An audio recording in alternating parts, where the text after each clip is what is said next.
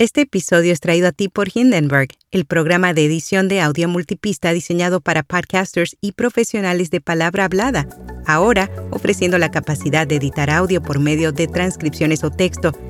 Prueba Hindenburg Pro durante 90 días sin tarjeta de crédito y recibe un 30% de descuento en una suscripción anual con nuestro código. Detalles en las notas.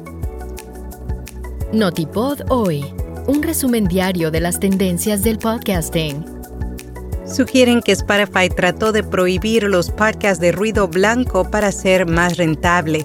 Agencia de noticias estadounidense prohíbe a su personal usar inteligencia artificial y YouTube prueba una función en videos educativos. Yo soy Araceli Rivera. Bienvenido a Notipod hoy.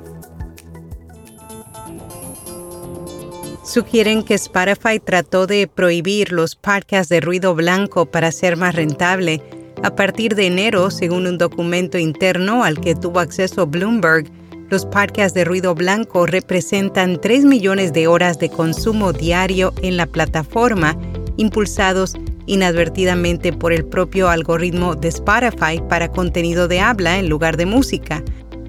Una vez que la compañía se dio cuenta de cuánta atención se estaba dando a los podcasts de ruido blanco, consideró eliminarlos y prohibir cargas futuras, mientras redirigía a la audiencia hacia una programación comparable que era más económica para Spotify.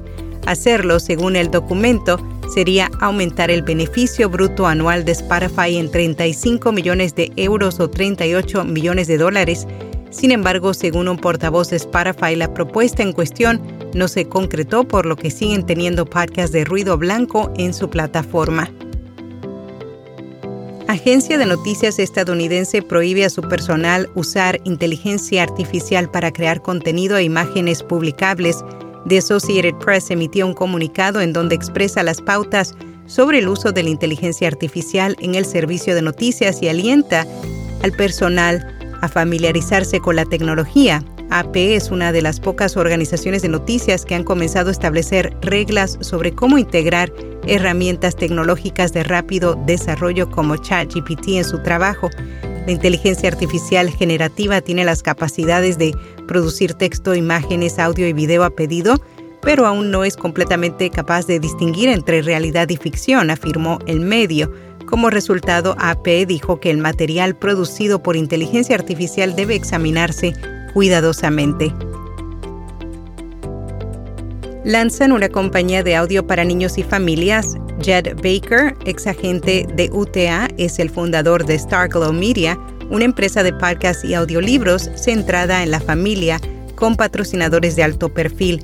Baker, quien en el pasado participó en acuerdos de series de televisión para podcasts, ahora con su red de audio enfocada explícitamente en niños, Espera incluir programación educativa, así como cuentos para dormir, aventuras, ciencia y noticias para niños.